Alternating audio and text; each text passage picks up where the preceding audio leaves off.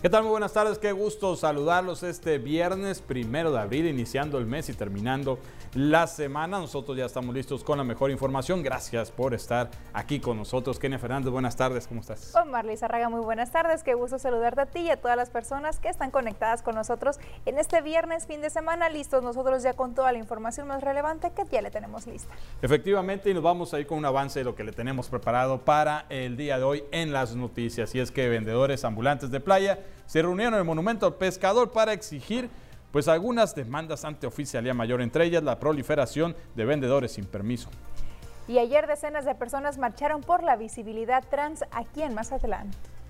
Invitan a participar en campaña de redondeo para la Asociación Padres y Compadres. En Plaza Calla se está realizando la Expo Educativa 2022.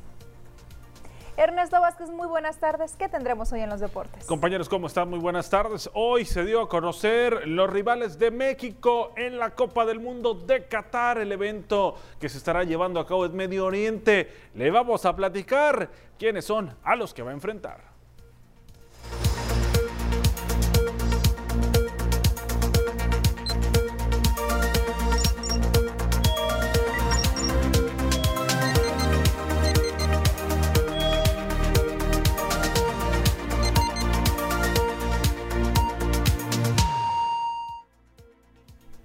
Nos vamos directamente con la información de esta tarde y es que pues en esta mañana se reunieron vendedores ambulantes de zona federal, los vendedores de artesanías en la zona de playa, para exigir algunas demandas, ponerse de acuerdo, ir ante oficialía mayor, entre ellas la proliferación de vendedores ambulantes sin permiso.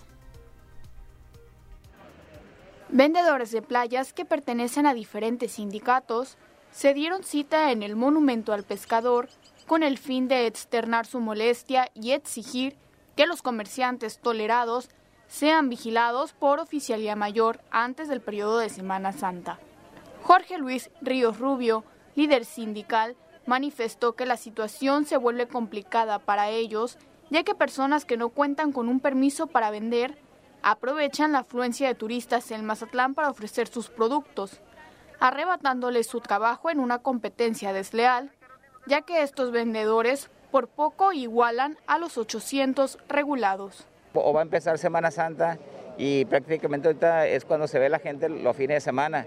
Empiezan a llegar, este, ya como el día 10 de abril empiezan a llegar los vendedores, esos de, que, no cuentan con un permiso, y pues se meten a la playa, ven la facilidad y se meten a la playa. Pues estamos hablando, si somos 800 vendedores, claro que no trabajamos los 800 pero sí trabajamos algunos 600, eh, estamos hablando de otros 600 vendedores que no cuentan con un permiso. No es posible que nosotros estamos esperando lo que es Semana Santa, vacaciones de verano, para, llevar algo a, a la casa.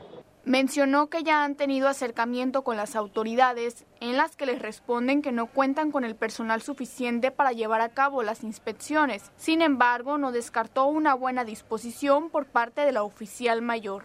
Además de ello, Ríos Rubio enfatizó que sufren hostigamiento por parte de ciertos inspectores, donde los multan indebidamente, por lo que la dependencia municipal les ha solicitado nombres para poder realizar algo al respecto. Hay unos ciertos inspectores, no todos, que sí hostigan al, vendedor en cuanto si te pasas a una municipal como que ya te están espiando, te levantan multa y, pues un dinero que le quitan al vendedor, si que no se lleva a su casa. Es, eso es lo que le planteamos a la, oficial mayor. Las multas que aplica la oficial mayor son de 1.400 pesos, menos que, te hacen un descuento te quedan 700 pesos. ¿Qué, ¿Qué, se lleva el vendedor a su casa? Finalmente, el vendedor de playa agregó que los dirigentes de las seis organizaciones el día martes tendrán una reunión en el ayuntamiento donde externarán todas sus inconformidades ante la autoridad municipal. Y bueno, ¿qué dice Oficialía Mayor respecto a este tema? Esta mañana fue entrevistada Naila Velarde, quien dice que sostendrán una reunión con los representantes del sindicato de estos vendedores y señala que en el área federal ellos no pueden intervenir.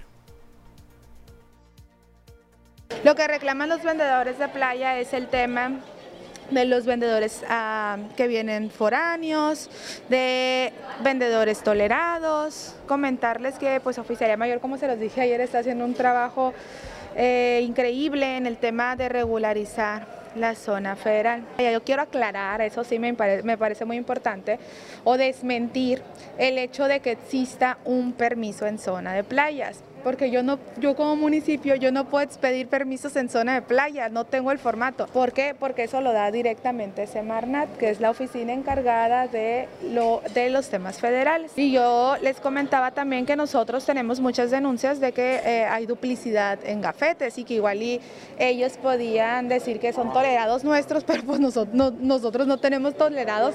Quedamos en el día martes tener una reunión con mis este, inspectores del área de playas, al igual con el subdirector y con el jefe de inspectores. Les pedí que ahí los encaren, que me denuncien lo que me tengan que denunciar frente a ellos y que pues estén las partes también implicadas en la reunión. Tiene otra información que tiene que ver con Semana Santa y las playas. La operadora de playas precisamente está contemplando un operativo durante estas fechas para realizar barrido en esta zona federal y bueno, contratará personal eventual para hacer turnos también por las tardes y por las noches. Sobre esto habla el titular de esta dependencia, Roberto Terrones Cortés. Donde las playas deben de dormir limpias. Por eso este, vamos a darnos a la tarea de que eh, va a haber un operativo de limpieza por la tarde-noche. Y vamos a tener también un operativo de concientización ambiental para el cuidado de las playas. Vamos a tener tres puntos, uno en Valentinos, otro en el Monumento del Pescador y otro en, Olas Altas. Eso es con el fin de reducir la contaminación, todos los desechos por parte de nuestros huéspedes o de nuestros turistas. No, no, eso está prohibido. Este, prender fogatas, permanecer también a hacer, este, acampar, eso está prohibido. Cuanto a operadora de playa, son 14, pero tenemos contemplado la contratación de personas eventuales para poder responder al operativo que tenemos planeado. Es posible que contratemos unas 10 personas eventuales. Y quien también habló sobre el periodo vacacional de Semana Santa el coordinador municipal de protección civil, Eloy Ruiz Gastelum, quien dio a conocer los detalles del operativo de sanidad que se va a realizar en esos días. Entre ellos dio a conocer que las playas sí estarán al 100% de su capacidad. Las 30, las 30 playas que tenemos, que tenemos contempladas para lo que es esta Semana Santa, 30, sector, 30 secciones de playa, en todas y cada una de ellas estaremos presentes. 10, 10 aparatos, 10 drones, así ¿Abarcando toda la zona de playa? Toda la zona de playa, también lo que es zona de Isla de la Piedra, Isla del Medio, lo que es el, el Faro Mazatrán, Centro Histórico y lugares eh, de importancia de asistencia tanto de, visitantes como de locales. Los filtros sanitarios en los ingresos a la ciudad no se van a implementar, recordemos este, las recomendaciones que acaba de emitir lo que era Secretaría de Salud, estamos en semáforo verde como tal.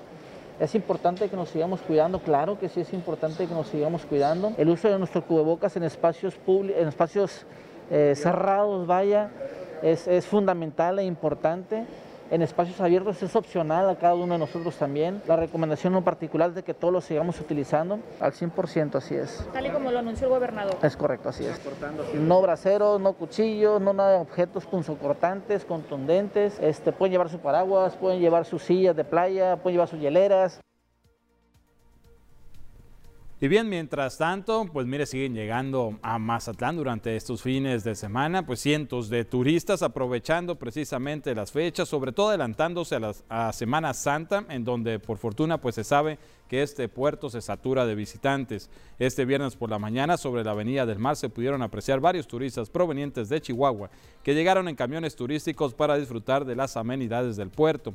La mayoría de los visitantes aseguran que prefirieron adelantarse a las fechas de Semana Santa para evitar las aglomeraciones y el intenso tráfico, además de poder disfrutar de sus atractivos de una manera más relajada. Los escuchamos. Y sí, es la primera vez que venimos, este, decidimos venir antes de Semana Santa porque pues ya en la Semana Santa vi mucha gente y así pues para pasarlo más a gusto, más relajado. Pues, ah, tiene mucha fama turística la verdad y desde hace tiempo teníamos planeado, ahí vamos a venir y pues adelantando nuestro cumple. Uh. No, sí, porque pues para esas fechas pues un trafical y todo ese pedo feo que se pone. ¿Es la primera vez que viene? La verdad, sí. Y voy a ver qué, pues, qué pedo se pone chido, como dicen pues que se pone aquí. ¿Qué, fue lo que le llamó la atención para venir El alcohol. Ah, no se crea. Este, pues no, pues que es una zona muy tranquila y todo ese show y vamos a ver qué tal. Se adelantaron a la Semana Santa. Así es, venimos a dar una vuelta por acá. ¿Prefirieron venir antes o cómo? Sí, así es. Sí, para pues estar más a gusto, ¿no? ¿Ya habían venido a Mazatlán? Eh, no, en mi caso es la primera vez. ¿Y ¿Cuántos días van a estar? Eh, cinco días. No, es primera vez que vengo a visitarlo. A ver cómo se nos hace, pues. Podrá- si nos gusta, podremos vo- volver a venir para entonces, Muy bien. ¿verdad? Vienen muchas personas. ¿Mande usted? Muchas personas. Muchísima, mire. Bueno, eso es por una parte, pero también lo que sigue llegando aquí al puerto de Mazatlán son los cruceros. Continúa esta actividad que representa un aliciente para los guías de turistas. Con el arribo continuo de cruceros al puerto de Mazatlán, la demanda para los prestadores de servicios turísticos ha incrementado, particularmente para quienes integran la Asociación de Choferes Guías. La actividad actualmente se encuentra hasta en un 75%, precisamente por la temporada alta de cruceros, informó el representante de la asociación, Raúl Andrés García. Eh, ahorita pues es temporada alta de, cruceros. Eh, prácticamente nos queda todavía el mes de abril. Ahorita nos, pues nos está yendo bien, ¿no? Nos está yendo bien. Ahorita con esta temporada del Spring Break vienen los barcos con pues relativamente más, más, más gente de la que estaban trayendo anteriormente. Entonces, pues relativamente nos está yendo bien ahorita, ¿verdad? Estamos esperando eh, Semana Santa, pues es una época en que Mazatlán se llena, aunque la actividad de nosotros no se ve muy favorecida. Digamos que ahorita andamos más o menos a un 70-75%. Poco a poquito, poco a poquito ha ido, sí, mejorando, ¿no? Poco a poquito. Detalló que a los turistas les ofrecen distintos tipos de tours, pero se adaptan a las necesidades, aunque lo principal es conocer la ciudad, sobre todo la playa y también comunidades rurales. Eh, de alguna manera le hacemos un traje a la medida a la gente. Nosotros tenemos cierto tipo de tours, ciertas actividades que les ofrecemos a los visitantes, ¿no? Pero igualmente cuando hay grupos que traen una idea en particular de lo que quieren hacer, la gran ventaja de nosotros es que nosotros hacemos lo que ellos quieren. Nosotros llevamos desde grupos en parejas, que los llevamos a un tour ya destinado, hasta pues recorridos que hacemos eh, dependiendo de las expectativas de la gente. No hay gente que quiere irse a pasar el día en la playa y pues eso hacemos, llevarlos a la playa, cuidarlos, que se la pasen bien. Puntualizó que la tequilera de los Osuna, la Noria, el Quelite, Copala, Concordia, Veranos, el Verde Camacho y al puente de la autopista Mazatlán-Durango son los destinos que más visitan fuera de la ciudad. Pues bien, así está el panorama ya para la próxima semana, ya empieza Semana Santa y pues Mazatlán estará prácticamente lleno. ¿no? Que ya empezó por lo que veíamos de esos turistas, Omar, ya empieza a llegar el turismo y sobre todo en esos días seguramente se va a duplicar o triplicar el número de personas que hay actualmente. Sí, efectivamente, como decían ellos, hay que aprovechar antes de que se sature y poder pues disfrutar de las amenidades, de los atractivos, porque pues sí, se llena. es una buena opción, ¿eh? Sí, Muy- mucha muy gente lo ha estado aprovechando paulatinamente todos los fines de semana. Por fortuna tenemos aquí visitantes. Y que así siga, Omar. Que así siga y por supuesto seguir cuidando, ¿no? Y que se reactive la economía para que todo pues vaya en mejoría. Seguramente así será. ¿eh? Yo confío en que los ¿Cuándo inicia Semana Santa? ¿El 10 de abril, si no me equivoco? Sí, el 10, a partir El de este 10. 10. Bueno, pues ahí les estaremos llevando toda la información de cómo es que se vive Semana Santa aquí en el puerto de Mazatlán. A un corte y enseguida regresamos. Ya volvemos.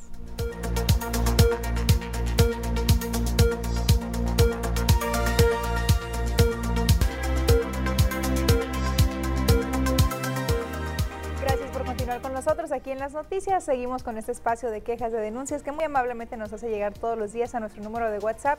Les recuerdo es el 6692 40 56 44 y de esa forma se puede poner en contacto con nosotros y hacernos llegar todos sus mensajes que ya tenemos algunos, Omar. Efectivamente, vamos a dar inicio, a darle lectura a los mensajes que amablemente nos ha hecho llegar aquí a las noticias. Dice, buenas tardes, queremos reportar en Infonavit el Conchi en el edificio 210.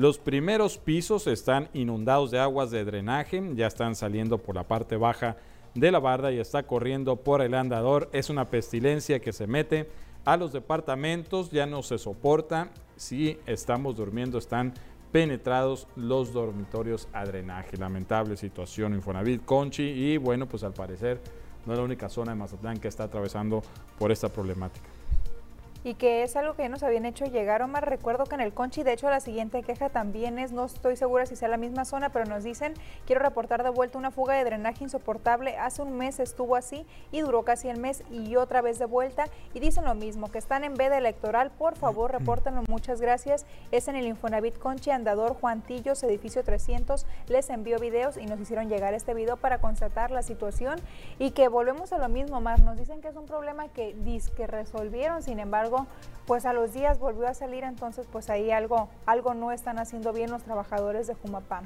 Yo no entiendo que tiene que ver la veda electoral con ir a, reparar las fugas. Este, si la veda electoral en tocado sería pues no hacer publicidad no de lo que se está haciendo, ¿no? Pero pero pues arreglar las cosas es parte de su responsabilidad. Eso no tiene nada que ver con una veda No, la veda electoral significa que no pueden hacer propaganda, respecto a pues. ciertos temas, pero resolver los problemas de las personas no tiene absolutamente nada que ver con veda electoral. ¿eh? Ojo ahí para las personas que le dijeron eso, hay que informarse bien. Sí, no se dejen. También nos dicen para ver si pueden ayudar con este problema. La verdad, ya he estado marcando a Jumapam, pero no contestan. Siempre suena ocupado. El problema es que ya tiene dos semanas tirándose el agua potable por una cuarteadura en la calle y pues sí es bastante. Les comparto el video, nos hicieron llegar un video. Es en calle Autogestión, casi esquina con Avenida Cristóbal Colón, en el fraccionamiento Puesta del Sol. Ahí están las imágenes que constatan pues esta denuncia ciudadana que está sucediendo en Avenida Cristóbal Colón, fraccionamiento Puesta del Sol. Agua, potable. Agua potable desperdiciándose, saliendo desde las banquetas está brotando como en muchas más colonias que le hemos estado presentando aquí en las noticias todos los días este tipo de quejas, de denuncias por parte de la ciudadanía. Y bueno, pues lamentablemente no hemos recibido pues algún mensaje donde nos digan que ya se les ha dado solución a estas demandas, ¿no?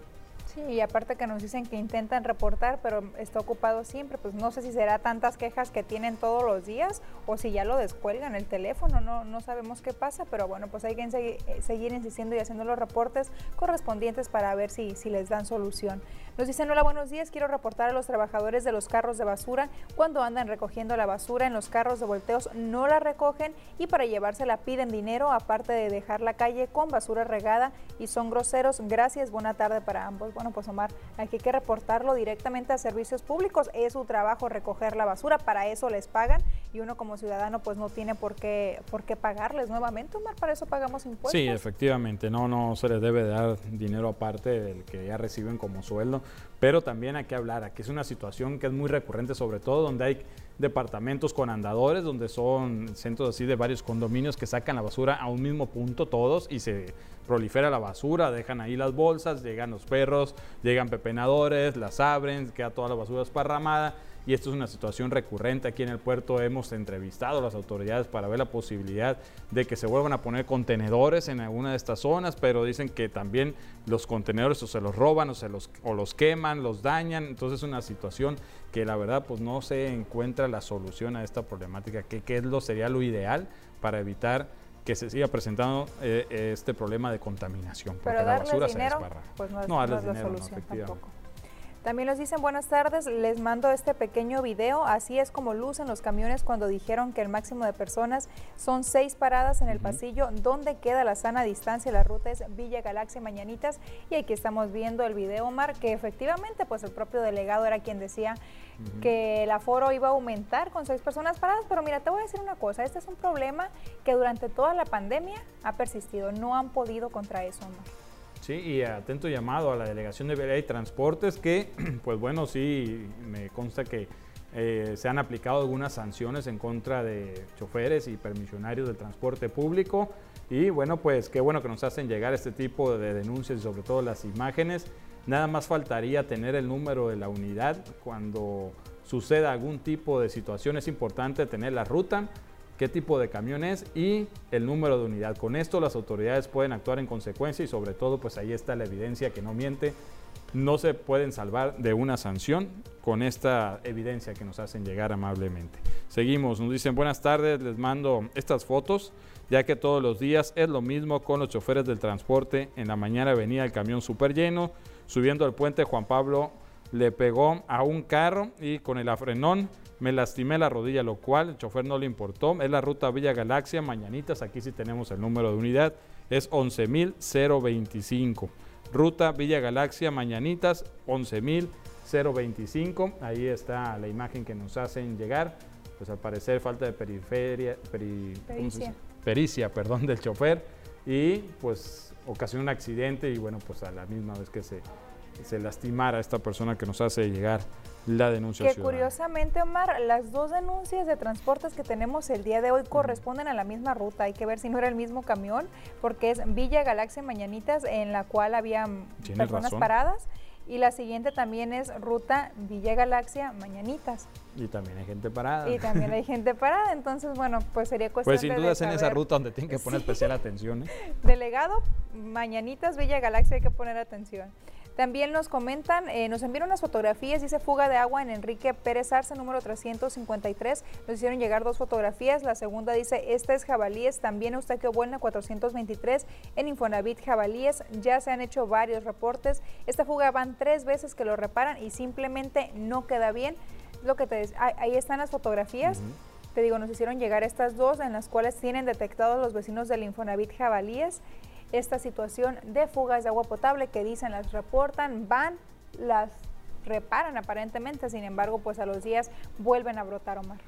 Situación recurrente, lamentable en la ciudad, esto cuando van, cuando llegan a ir, porque muchas no van. Otras van y nada más. Y van y reparan y a los días pues vuelve a surgir esta situación de que pues, no se, se está haciendo el trabajo como se debe cuesta doble, nos cuesta doble a todos, porque todos estamos pagando el servicio agua potable. Y bueno, pues lamentablemente es una, situación que se presenta en toda la ciudad y de la cual pues Jumapan hasta el momento no ha dado una respuesta sobre todas estas denuncias que diariamente les estamos eh, haciendo llegar y pues también es recurrente, ¿no? Que nos dicen esto ya lo habíamos denunciado, ya tenemos tantos meses, es repetitivo y pues no hay solución. Que hasta años duran, Omar, estos problemas. No es cuestión de días, es cuestión de meses, de años incluso. Pero bueno, nosotros agradecemos muchísimo que nos haga llegar todos sus mensajes, los recibimos con muchísimo gusto y por lo pronto nos vamos a una pausa. Volvemos enseguida.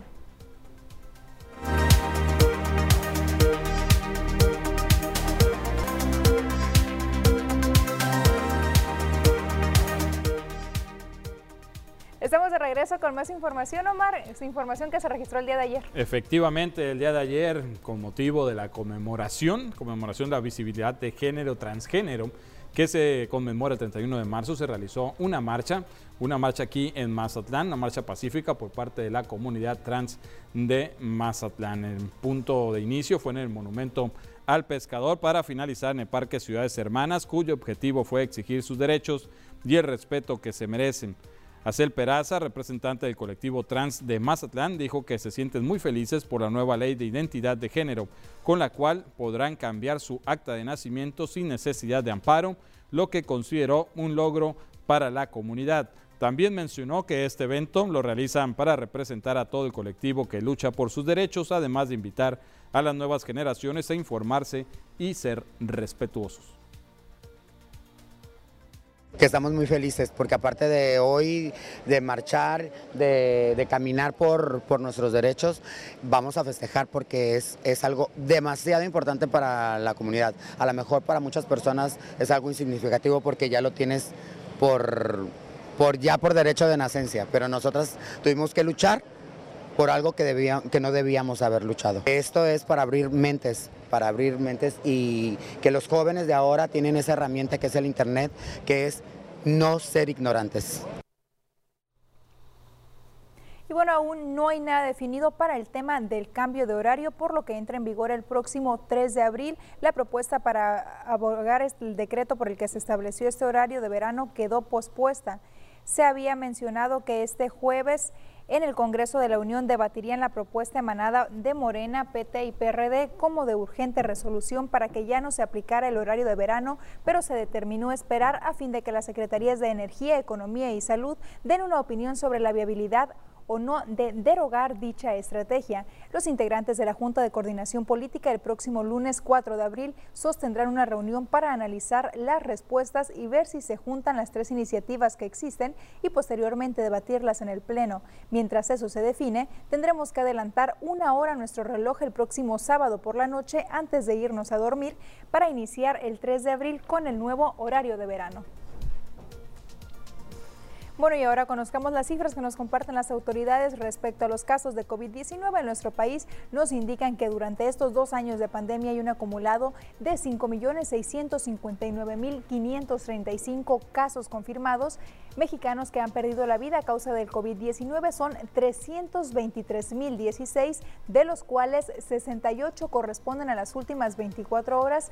Casos activos actualmente hay 8.612 en todo el país. Y en Sinaloa, ¿cuántos casos hay? ¿Cuáles son las cifras que nos comparten las autoridades? De hecho, podemos ver que hubo cambios, ya que ayer no había ningún municipio en color rojo. Esta vez regresa Culiacán el semáforo color rojo, es decir, que tiene más de 100 casos. Actualmente confirmados 122.190. Fallecidos hay 9.750. Tres corresponden a las últimas 24 horas. Casos nuevos también en las últimas 24 horas. Se registraron 30 en el estado de Sinaloa y cómo están distribuidos estos casos en los 18 municipios. Hay 238 activos. Ya le decía que Culiacán regresaba al semáforo color rojo con 101 casos. Mazatlán se mantiene en azul con 85. Ahome también bajó a amarillo, ya tiene nada más 28 casos. El Fuerte tiene 5, Guasave tiene 8, Angostura 2, Salvador Alvarado 5, Badiraguato 1, Nabolato, Elota y El Rosario también con un caso mientras que los demás municipios afortunadamente tienen cero casos activos. Y bueno, después de conocer estas cifras nos tenemos que ir a una pausa comercial. Volvemos enseguida.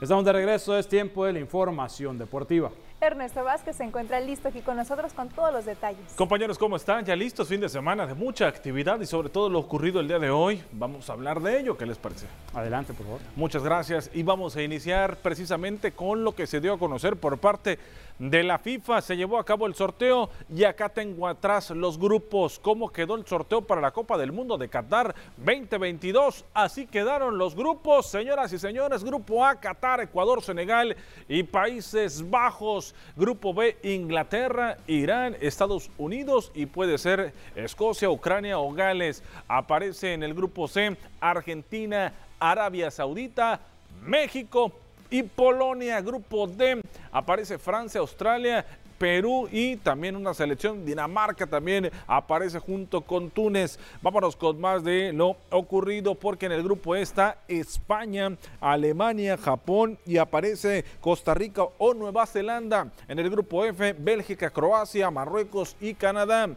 En el grupo G, Brasil, Suiza, Serbia y Camerún. Y en el grupo H, Portugal, Uruguay, Corea del Sur y Ghana son los que aparecen dentro de lo que viene a ser esta fase de grupos del Mundial de Qatar que estará arrancando en el mes de noviembre. Y ahí vemos cómo quedaron definidos ya los ocho grupos. Vámonos con la selección mexicana a México. A México aparentemente le tocó bailar con una de las más feas. ¿Por qué? Porque si hablamos de Argentina, Polonia y Arabia Saudita, los argentinos tienen a Leonel Messi, el que para muchos es el mejor jugador de la historia del fútbol. Los polacos tienen a Robert Lewandowski, quien para muchos es el mejor delantero de la actualidad. Arabia Saudita, pues aparentemente sería el rival más cómodo para el equipo mexicano. Y México, pues tiene el Chucky Lozano, Raúl Jiménez, el Tecatito Corona, Guillermo Ochoa. Ahí está lo que aparentemente, en teoría, México tendría que pelear con un lugar. Muchos expertos ponen a Argentina y Polonia en la segunda ronda. ¿Qué nos ha dejado esto? Que anteriormente México tampoco llega como favorito y siempre se clasifica a los octavos de final. Vamos a ver cómo le va al equipo mexicano en esta Copa del Mundo. Por lo pronto todavía le queda rato hasta noviembre. Estará arrancando. Vámonos con más porque en tema de fútbol, en materia de fútbol, el equipo de Mazatlán se verá las caras ante San Luis. Abren el telón de la jornada 12 del Clausura 2022 este viernes a las 7 de la tarde, tiempo del el Pacífico en el Estadio Alfonso Lastras. Ambos equipos están urgidos de puntos para salir de los últimos lugares de la tabla y acercarse a los puestos de repechaje rumbo a la recta final del torneo regular. Los de San Luis no han tenido un buen torneo, apenas suman 10 puntos y se ubican en el sitio 16. Además, el conjunto de André Jardini llega con una dura derrota ante Querétaro en la jornada 11. Por otro lado, Mazatlán tampoco anda nada bien. Los cañoneros se encuentran en el penúltimo sitio con 8 puntos, sumando dos victorias en 12 jornadas, por lo que este partido podría ser bastante parejo. Mazatlán tiene un cierre de torneo bastante complicado. Aún debe de enfrentar a Cruz Azul, Atlas, Puebla, equipos que se encuentran entre los primeros lugares, pero tratarán de hilar victorias para soñar con su primer repechaje. Vamos a ver el resto de la jornada, cómo está y cómo se complementa la jornada el día de hoy que arranca con el Atlético San Luis contra el equipo de Mazatlán, Cruz Azul contra Atlas para mañana, Necaxa recibiendo a las Águilas del la América, Juárez ante el equipo de Pumas también para mañana, ya para el domingo Toluca contra Puebla,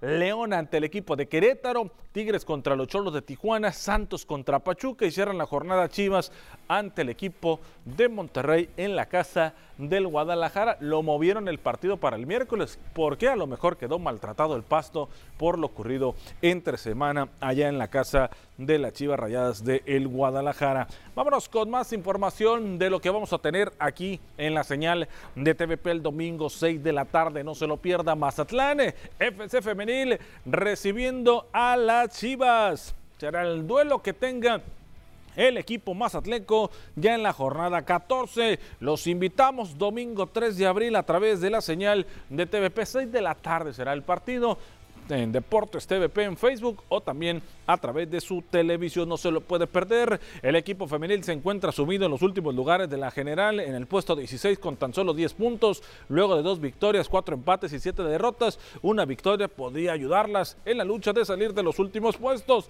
Chivas vive una situación completamente distinta, pues las pupilas de Juan Alfaro son terceras general con 30 unidades solamente por debajo de Tigres y Monterrey. Así que no se lo pierda. Domingo la invitación para que se quede con nosotros. Vámonos con más información del deporte ráfaga porque el día de hoy estará arrancando la temporada para el equipo de Venados enfrentando a los Caballeros de Culiacán en la casa de los de la capital del estado de Sinaloa. Será el partido en unos momentos más por la tarde. El día de mañana a las 6 estará arrancando la temporada acá en el puerto con la gente de Venados Básquetbol. Vamos a ver cómo le va al equipo de, eh, de Mazatlán hoy ante los Caballeros de Culiacán el inicio de la temporada. Por cierto, hace unos momentos se dio a conocer una nota que se trasciende, se encuentran sin vida un jugador de básquetbol en conocido hotel de los Mochis. Trascendió que Philip eh, originario de Bélgica, y, un jugador de los Halcones de Ciudad Obregón,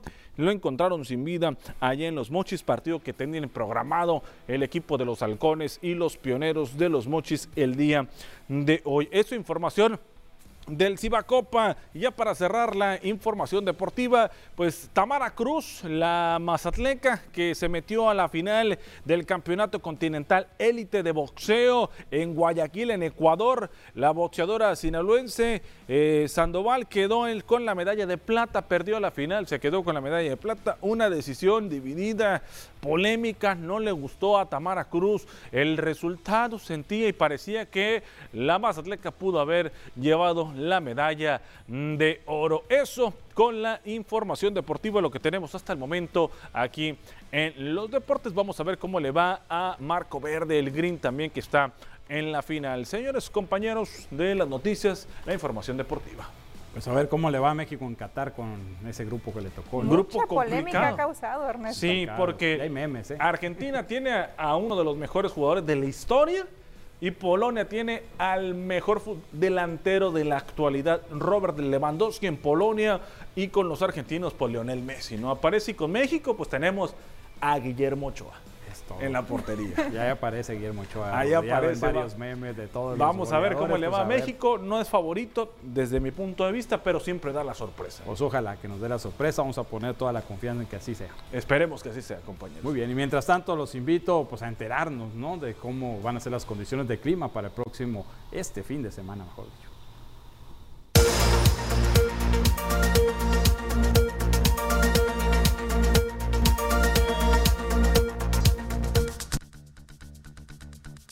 Hola, ¿qué tal y buenas tardes? Gracias por seguir acompañándonos en esta excelente tarde. Nosotros estamos listos con el reporte meteorológico, primeramente para conocer las temperaturas actuales en algunos puntos importantes del país. Y comenzamos en la frontera en Tijuana. El día de hoy tenemos condición de cielo despejada con 19 grados. En La Paz se mantiene más caluroso con 29 grados, al igual que en el sector de Durango, Guadalajara con 30, Acapulco con 27 y en Ciudad de México aquí se registran 29 grados. Pasamos a conocer las temperaturas actuales aquí en nuestro estado, en Sinaloa, y qué tenemos para este fin de semana, comenzando en el puerto de Mazatlán. Actualmente se mantiene con 24 grados. Aquí tenemos un fin de semana despejado, solamente domingo se prevé condición de cielo parcialmente nublada. Tenemos máximas que van a variar entre los 25 y los 26 grados en Mazatlán. Y en el sector de la capital de Sinaloa, en Culiacán, actualmente se mantiene con 30 grados centígrados y tenemos máximas que van a variar entre los 30 hasta llegar a los 33 grados en Culiacán. Ya en el sector de Guamúchil, el día de hoy tenemos condición de cielo totalmente despejada, pero cambia el día de mañana se prevé condición de cielo mayormente nublada. Máximas que van a variar entre los 30 y los 32 grados centígrados en el sector de Guamúchil. Más al norte, en el sector de Guasave, actualmente se mantiene con 30 grados y mañana sábado tenemos una máxima que llega hasta los 31 grados, condición de cielo mayormente nublada en Guasave. Para finalizar, en el sector de los mochis, actualmente se registran 29 grados y sábado también se prevé condición de cielo parcialmente nublada para ese sector. También tenemos máximas calurosas que varían entre los 29 y los 33 grados y mínimas que se prevén entre los 10 y los 13 grados para los mochis. Respecto a la fase lunar, mantenemos aún luna nueva, la salida de la luna a las 6 horas con 26 minutos, la puesta de la luna a las 19 horas con 5 minutos, la salida del sol a las 6 de la mañana con 1 minuto y para finalizar la puesta del sol a las 18 horas con 26 minutos. Hasta aquí el reporte meteorológico, espero que tengan una excelente tarde.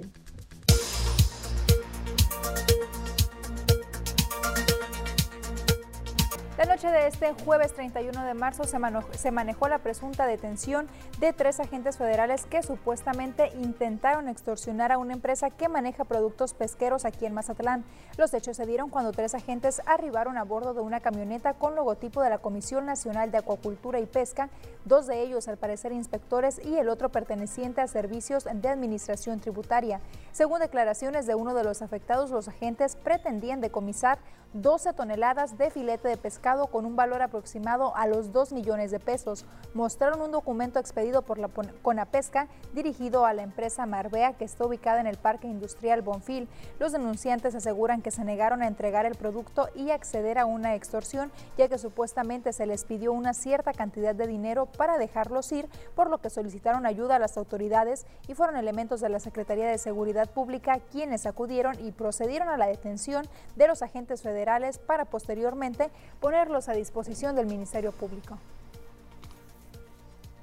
Y bien, la Secretaría de Seguridad Pública, como se menciona, pues formaron parte de esta detención de estos tres sujetos y bueno, pues nos informan lo siguiente. Cuando realizaban servicios de prevención, elementos de la Secretaría de Seguridad Pública lograron detener a tres personas, una de ellas por portación de arma de fuego, dos más señalados de intento de robo de producto marino.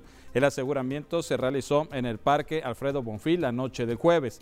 Una persona señaló a dos sujetos que querían robar producto marítimo consistente en pescado dorado con valor aproximado de 2 millones de pesos y que para ello exhibían un documento falso con el emblema de Conapesca. Además dijo que una tercera persona estaba en el mismo lugar y llevaba lo que al parecer era un arma de fuego.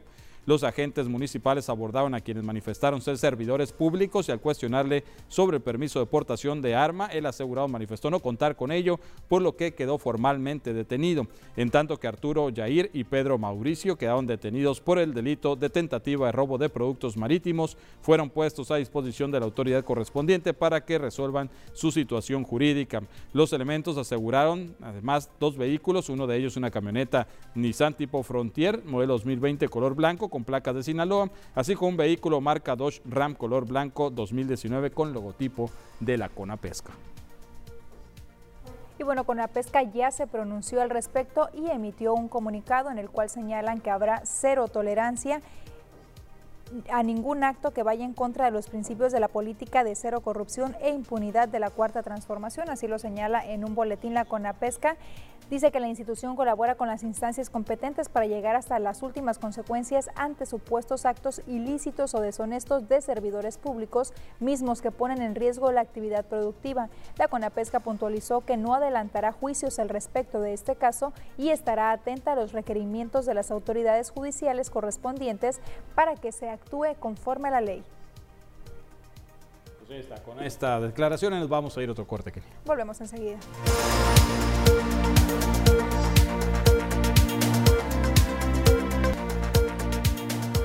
Alrededor de 25 escuelas públicas y privadas participaron en una expo educativa. Esta es la información. Alrededor de 25 stands de escuelas públicas y privadas se presentaron en la expo educativa que se realizó en Plaza Calla, organizada en conjunto con el Ayuntamiento de Mazatlán.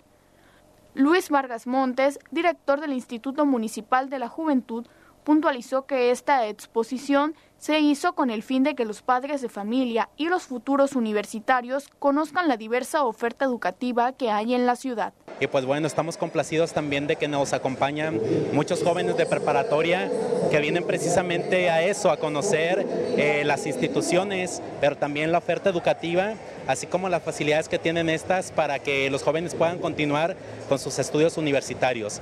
Ninfa Padrón Lizárraga, encargada de marketing en Plaza Acaya, destacó la buena respuesta por parte de los jóvenes que se mostraban interesados en las diferentes actividades y escuelas que estaban presentes en la plaza, entendiendo que a los alumnos les surgía volver a las aulas.